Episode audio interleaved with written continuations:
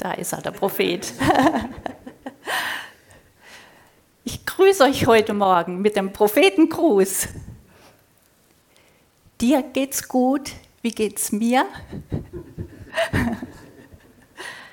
Der Prophet, was ist das denn für ein Mensch? Jemand, der mit dem Kamelfell bekleidet in der Wüste lebt und sich von Insekten ernährt? Manche fragen sich ja, ob es heutzutage überhaupt noch Apostel und Propheten gibt. Und wenn ja, welchen Nutzen hat es, diese Menschen in unserem Leben zu haben? Wenn ich über Apostel, Propheten, Evangelisten und so weiter spreche, dann sind mir die Titel nicht wirklich wichtig. Wir brauchen keine Leute, die sagen, ich bin der Apostel sowieso oder ich bin der Prophet XY. Wichtig ist zu verstehen, dass es Apostel und Propheten gibt. Jesus sagt zum Beispiel, Wer einen Propheten aufnimmt in eines Propheten Namen, wird eines Propheten Lohn empfangen. Das heißt, es könnte einen Segen geben, den ich nicht empfange, weil ich diese spezielle Berufung oder dieses spezielle Amt nicht verstehe. Deshalb ist es wichtig zu verstehen, was Gott über Apostel und Propheten sagt. Einige Leute sagen, zumindest der Apostel und der Prophet sind im ersten Jahrhundert ausgestorben. Nun, es ist wichtig zu wissen, was die Bibel sagt. Jesus hat die Gaben gegeben. Und für wie lange hat er die Gaben gegeben? In unserem Vers in Epheser 4 lesen wir, bis wir alle hingelangen zur Einheit des Glaubens und der Erkenntnis des Sohnes Gottes, zur vollen Mannesreife, zum Maß der vollen Reife der Fülle Christi.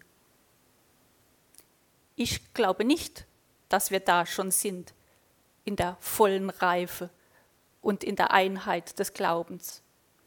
Da haben wir noch ein paar Schritte vor uns. Nur so eine Vermutung. Es gibt übrigens keine Bibelstelle, die sagt, und die Apostel und die Propheten werden enden und es entbehrt meiner Meinung nach jeglicher Logik, warum es Hirten, Lehrer und Evangelisten noch geben soll und Apostel und Propheten nicht mehr. Tatsächlich hat Jesus gesagt, dass es in den letzten Tagen falsche Propheten geben wird. Einige lesen das so, in den letzten Tagen werden alle Propheten falsch sein. Aber eigentlich bedeutet das, wenn es in den letzten Tagen falsche Propheten gibt, dass es ein paar echte geben sollte. Propheten sind keine moderne charismatische Erfindung. Die erste Person, die in der Bibel direkt als Prophet bezeichnet wird, jemand eine Idee, wer das ist? Nein, ich verrate es euch. Überraschung, es ist Abraham. Richtig. Wir finden das in der Geschichte, wie Abraham Abimelech seine Frau Sarah als seine Schwester vorstellt. Und Gott spricht zu Abimelech in einem Traum. Und nun gib die Frau des Mannes zurück, denn er ist ein Prophet und wird für dich bitten, dass du am Leben bleibst. Alttestamentliche Propheten waren Männer und Frauen, die von Gott berufen und bevollmächtigt wurden, um seine Botschaft bekannt zu machen. Viele hatten eine geistliche Tiefe in ihrer Beziehung zu Gott, die weit über das Maß einer typisch gläubigen Person hinausging. Manche Propheten schienen einen einsamen Dienst zu verrichten und einige zeigten zuweilen einen überraschenden Mangel an Glauben. Die Propheten hatten einen bedeutenden Einfluss beim Schreiben des Alten Testaments. Es wurden gut zwei Drittel des Alten Testaments von Propheten geschrieben. Aber ein Prophet war nicht nur ein weiterer religiöser Leiter in der hebräischen Geschichte, sondern es waren Menschen, die von Gottes Geist erfüllt waren. Das kam in dieser alttestamentlichen Zeit immer nur punktuell vor und war die große Ausnahme. Diese Propheten hörten von Gott und gaben die Botschaft weiter. In unserem Bild auf dem Flyer ist der Prophet der Zeigefinger. Auf dem Isenheimer Altar ist Johannes der Täufer mit einem übergroßen Zeigefinger dargestellt. Er war der größte und auch letzte alttestamentliche Prophet. Es gibt eine Prophezeiung des Propheten Joel in Joel 3. Danach aber wird Folgendes geschehen. Ich werde meinen Geist ausgießen über alles Fleisch. Eure Söhne und Töchter werden Propheten sein, eure Alten werden Träume haben und eure jungen Männer haben Visionen. Auch über Knechte und Mägde werde ich meinen Geist ausgießen in jenen Tagen. Diese Prophezeiung hat im Zusammenhang mit dem Pfingstereignis ihre Erfüllung gefunden. Petrus hat die Zuhörenden daran erinnert, was Joel gesagt hat. Diese Ausgießung des Heiligen Geistes würde eines Tages auf alle Menschen kommen, die zu Gott gehören, nicht nur ein paar wenige. In Apostelgeschichte 2 steht, sondern jetzt geschieht, was durch den Propheten Joel gesagt worden ist. In den letzten Tagen wird es geschehen, so spricht Gott, ich werde von meinem Geist ausgießen über alles Fleisch.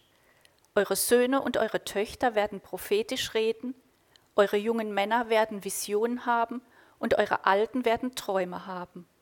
Auch über meine Knechte und Mägde werde ich von meinem Geist ausgießen in jenen Tagen, und sie werden prophetisch reden.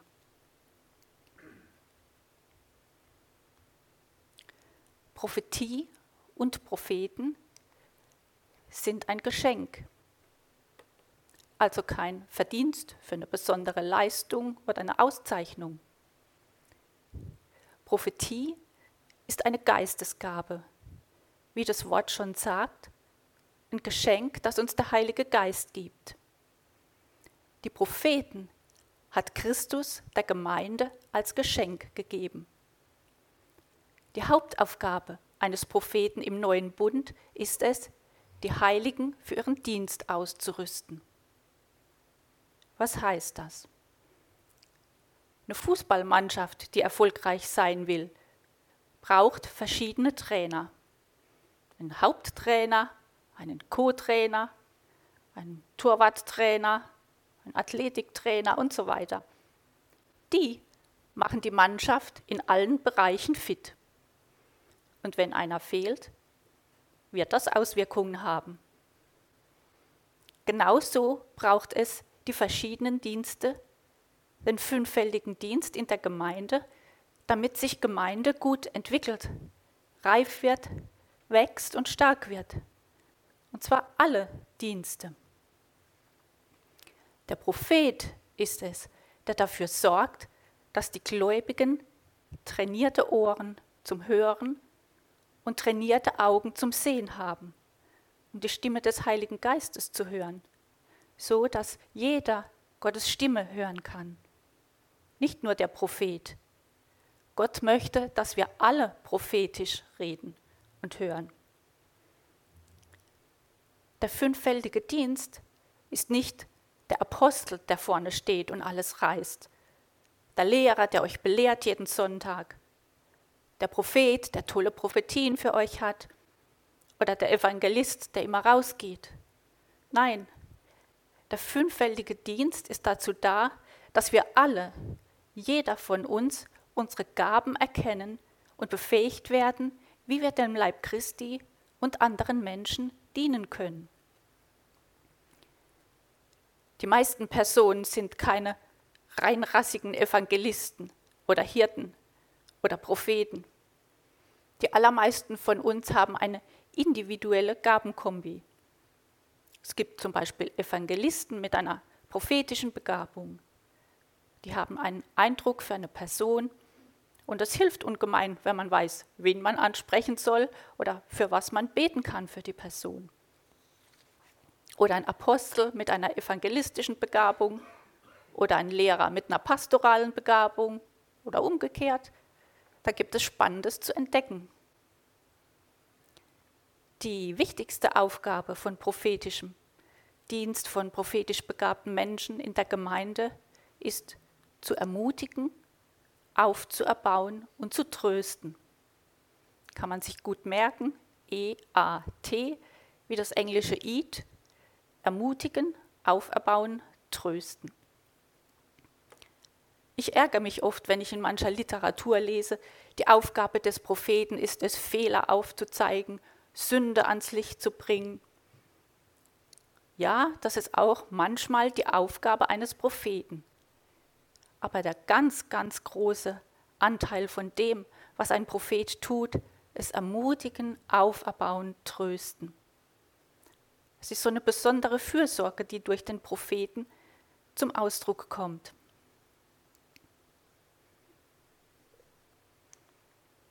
Die Aufgabe von prophetischem Dienst ist die Suche nach dem Schatz. Der Preis, den Jesus am Kreuz bezahlt hat, bestimmt den Wert der Menschen, die er freigekauft hat. Gott sah etwas Gutes in uns, sogar als wir noch Sünder waren. Man benötigt keine prophetische Gabe, um die Sünde in Sündern zu sehen oder den Müll im Leben von Christen zu entdecken. Aber es braucht die Augen Gottes, um zerbrochene Menschen, wie zum Beispiel Simon, anzuschauen und sie inmitten ihrer Zerbrochenheit Petrus, also Fels, zu nennen.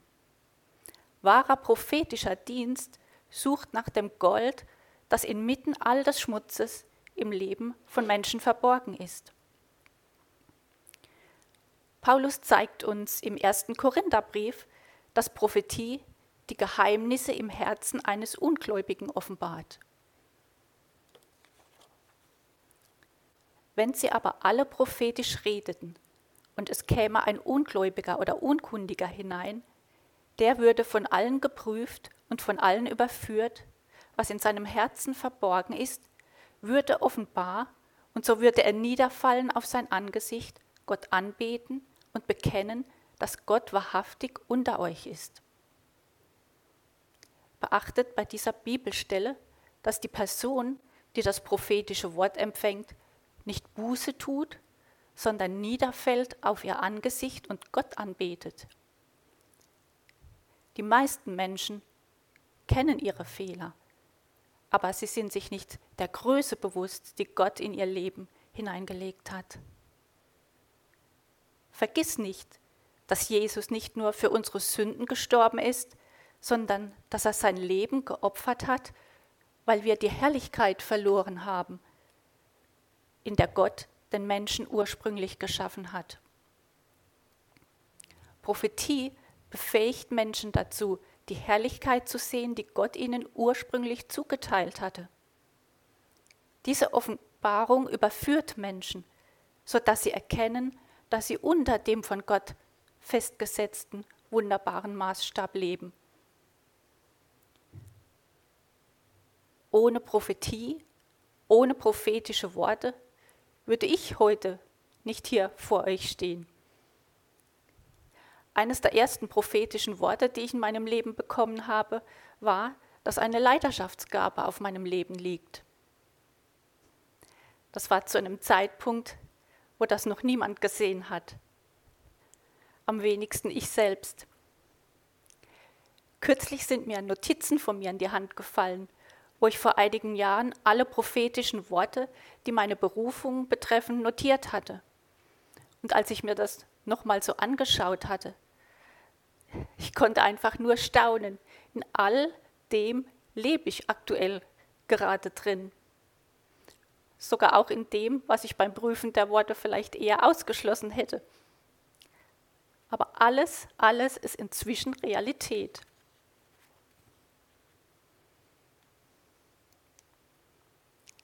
Weitere Aufgaben des Prophetischen sind zum Beispiel Richtungsweisung zu geben für den Einzelnen und auch für die Gemeinde, den weiteren Weg zu klären und Mut zu machen, Orientierung zu geben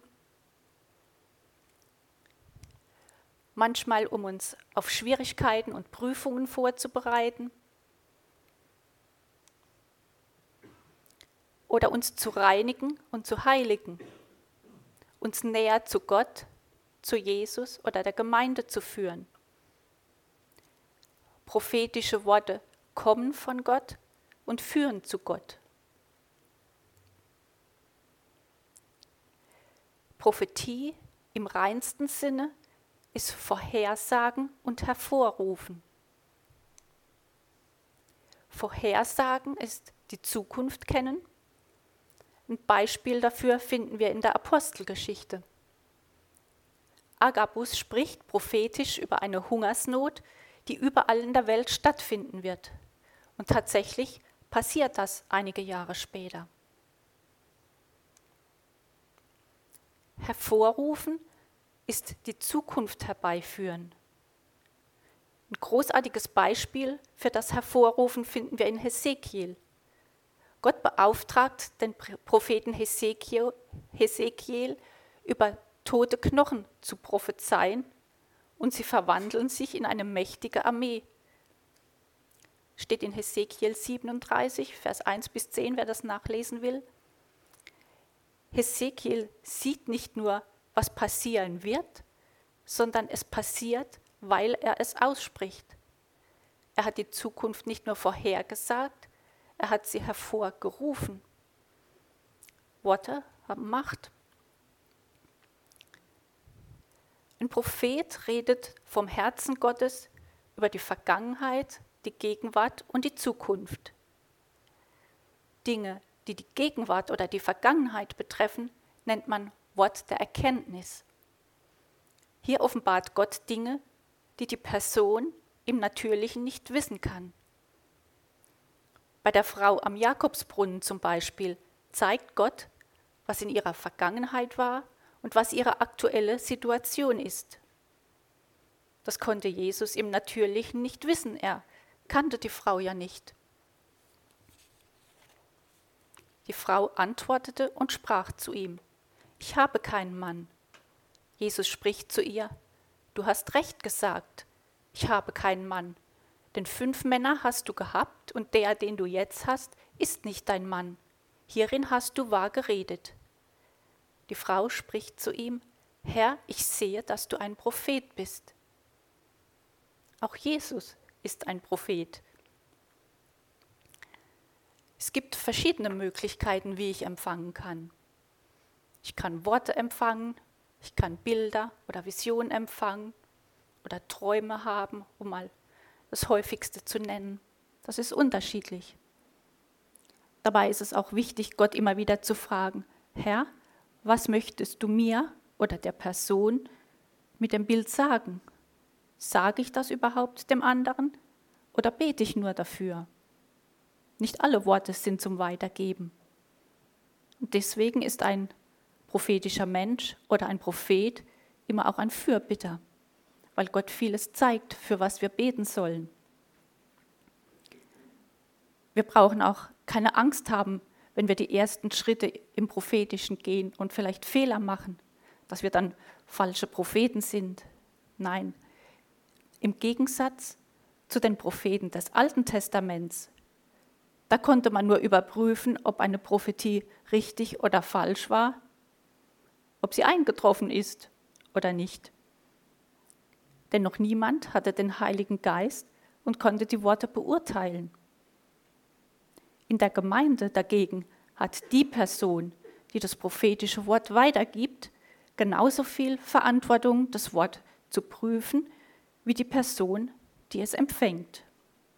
Weil sowohl der Gebende als auch der Empfänger den Heiligen Geist in sich haben.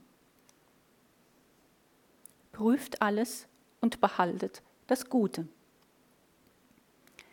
Ich kann dich nur ermutigen, wenn du einen Eindruck hast, Geh dem nach. Auch wenn von zehn Eindrücken vielleicht nur zwei richtig sind, sei auch darin treu. Gottes Liebessprache ist Gehorsam. Stell dir einen Wasserhahn vor, der schon Jahre oder Jahrzehnte nicht mehr benutzt wurde. Wenn du ihn aufdrehst, wird erstmal Rost und Dreck mitkommen. Aber mit der Zeit wird das Wasser immer klarer. Deine Gabe wird wachsen und sich entwickeln.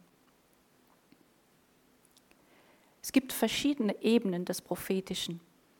Es gibt eine Manifestation, dass du einmalig ein Wort für jemand anders hörst oder für eine Situation. Oder du hast eine Gabe, die immer wieder kommt, wo du immer wieder prophetisch hörst und Eindrücke hast. Oder du hast einen Dienst. Gott beruft dich in einen Dienst, dass du mit deinem Teil von deinem Leben im Dienst. Oder du hast wirklich eine Berufung auf deinem Leben, also das Amt eines Propheten, wo du das ganze Leben dem Prophetentum hingibst.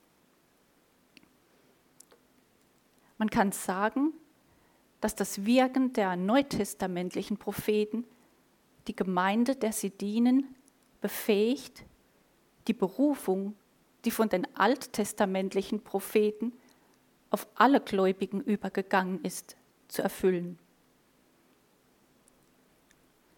Nun, was bewegt einen Propheten? Der Prophet sucht Gottes Nähe. Der Prophet ist auf die himmlische Welt ausgerichtet. Er öffnet uns die Sichtweise für die geistliche Welt, die uns umgibt. Faszinierendes Beispiel finden wir in 2. Könige 6. Da war Israel im Krieg gegen die Aramäer. Und als sie morgens aufgestanden sind, war die ganze Stadt umstellt. Und der Diener von Elisa fürchtet sich sehr. Und Elisa betet in aller Ruhe für ihn, und sofort öffnen sich seine Augen und er erkennt, dass die Berge voll von feurigen Pferden und Kriegswagen Gottes sind. Der Prophet nimmt Dinge in der geistlichen Welt wahr und lässt uns daran teilhaben. Er befähigt uns selbst wahrzunehmen, was in der geistlichen Welt vor sich geht. Ohne diese Gabe sind wir wie Blinde im Königreich Gottes. Ein Prophet sucht stetig nach dem Willen Gottes. Und zwar für seine Gemeinde und für alle Menschen.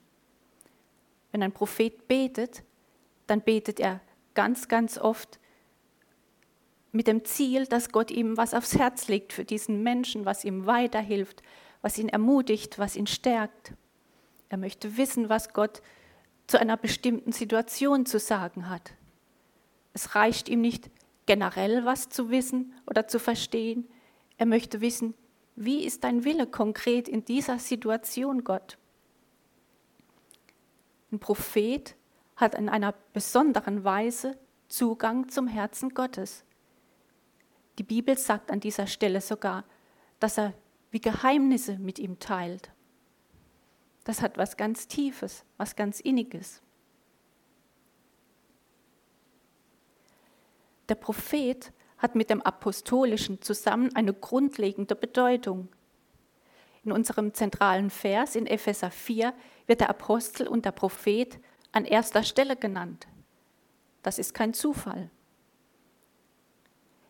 In Epheser 2, 20 steht, das Fundament des Hauses, in das ihr eingefügt seid, sind die Apostel und die Propheten. Und der Eckstein dieses Gebäudes ist Jesus Christus selbst. Und weil das noch nicht reicht, den Menschen früherer Generation hatte Gott keinen Einblick in dieses Geheimnis gegeben. Doch jetzt hat er es den von ihm erwählten Aposteln und Propheten durch seinen Geist offenbart. Die Propheten haben diese grundlegende Bedeutung und diesen gewissen Vorrang mit den Aposteln zusammen. Warum? Der Hirte, er fängt bei den Bedürfnissen der Menschen an. Der Evangelist, er kümmert sich um die Verlorenen. Er will, dass Menschen in das Reich Gottes kommen. Der Lehrer, er ist um die Schrift bemüht. Er vermittelt das, was Gott wichtig ist. Aber der Prophet und der Apostel, die fangen beim Himmel an. Sie fangen bei der himmlischen Welt an, bei dem, was in unserer Heimat letztendlich vorgegeben ist und was unsere Agenda für unseren Alltag sein soll. So wie es im Vater unser heißt, dein Reich komme, dein Wille geschehe, wie im Himmel, so auf Erden. Deswegen bekommen sie diesen Vorrang und diese enorme Wichtigkeit. Ohne prophetische Erkenntnis mangelt es uns an Führung, Vision, Klarheit oder Wegweisung. Es wird an Stärkung, Ermutigung und Trost für die Gemeinde fehlen. Ein Prophet zu sein, ist eine Berufung. Die kann nur Gott aussprechen. Aber uns nach der Gabe der Prophetie auszustrecken, dazu sind wir alle aufgefordert. Strebe danach. Wir sollen nach den Gaben eifern, sagt Paulus. Das griechische Wort Zelo ist viel stärker als unser Wort eifern. Man könnte es mit glühender Inbrunst oder mit verzehrendem Verlangen übersetzen. Eifern um die Geistesgaben ist ein höchst aktives Verlangen. Die scheinbar demütige Haltung, wenn der Herr mich für würdig erachtet, wird er mir schon etwas geben, kann vor diesem Wort nicht bestehen bleiben. Ausrüstung mit Geistesgaben sollte die Sehnsucht und das Gebetsanliegen eines jeden Christen sein. Manche Menschen sagen, sie wollen diese Gabe nicht. Sie sagen, ich will Charakter haben. Gibt es einen Grund, warum du nicht beides haben kannst?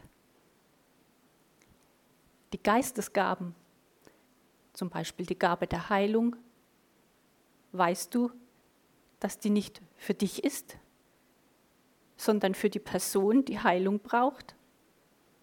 Oder jemand braucht Richtungsweisung. Ich brauche die Gabe der Prophetie nicht.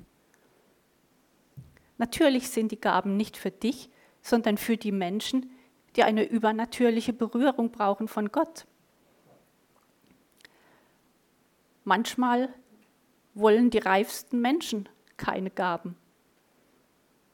Und dann haben wir diese komischen Typen, die Zeichen und Wunder tun.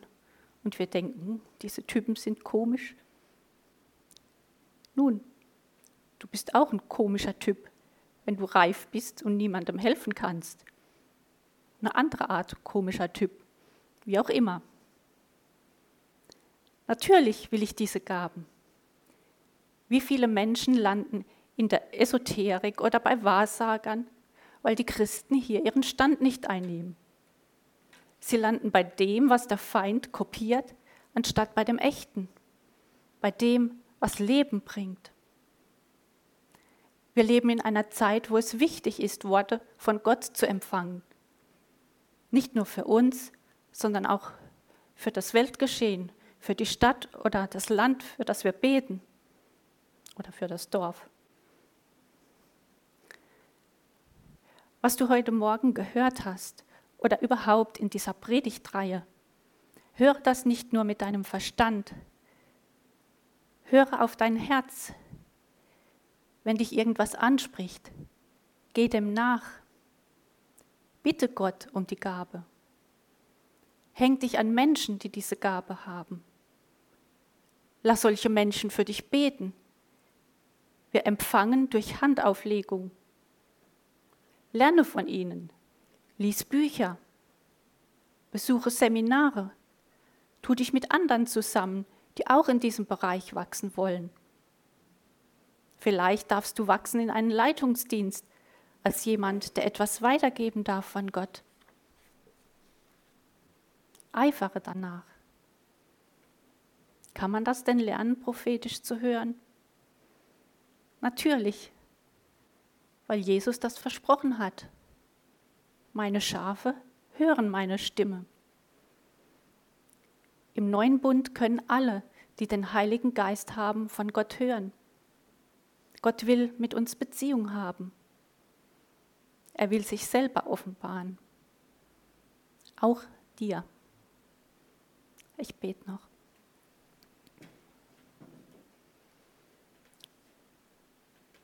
Jesus, ich bitte dich, dass du kommst und zu unseren Herzen sprichst.